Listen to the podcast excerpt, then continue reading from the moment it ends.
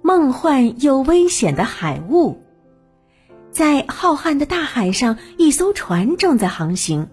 可是它看上去有点不安，因为海上下雾了。海上下雾，也就是海雾。海雾是指海上的水平能见度低于一千米的天气现象。它看上去是挺美的，宛若平静的海面上笼罩着一层薄纱，让人如梦如痴。但这个只是表面现象，实际上呢，它极为危险。在一九二二年五月二十二号，英国轮船公司的埃及号游船在从伦敦开往印度孟买的航线中，遭遇了一次规模较大的突发性海雾。因为视线受到海雾影响，与法国破冰船希纳号相撞沉没，导致旅客和船员共八十六人遇难，连带船上的大量货物一同沉入海底。那这次海难引起了人们的极大重视，也提醒大家在海雾天气驾驶船只时务必谨慎小心再谨慎。那么，这梦幻又危险海雾是如何形成的呢？海雾呢，是海洋上低层大气当中的一种水汽凝结或凝华的现象。水汽凝结是指空气当中的水蒸气在遇冷时变成液体，而水汽凝华则是水蒸气直接从气体变成固体。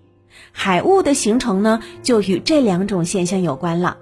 当近海面空气中的水汽在一定的热力条件下发生凝结或者是凝华冷却，空气当中的水汽就会变成悬浮在近海面空中的大量水滴或者是冰晶，这样就形成了像薄纱一样会遮住人们视线的海雾了。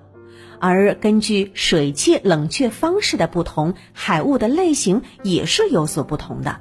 一般来说呢，最为常见的海雾当属平流雾，它是暖湿气流在流经较为寒冷的海面时遇冷发生凝结或凝华所形成的海雾。这种海雾啊，一般范围和厚度都比较大，在每个季节呢都是有可能会发生的。而由较冷的空气流经较暖的海面时所发生的凝结现象而形成的海雾，则被称之为蒸发雾。蒸发雾的范围比平流雾要小一些，而且呢，持续时间也比平流雾要短一点儿。那除了这两种常见的海雾，海面上还有一种特殊的雾，叫做辐射雾。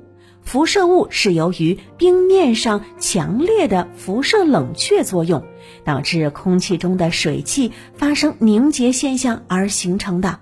它一般呢是出现在日出之前，日出以后这种冷却会被破坏，因此呢也就消失不见了。那目前呢，针对海雾预警，人类做的并不是很好。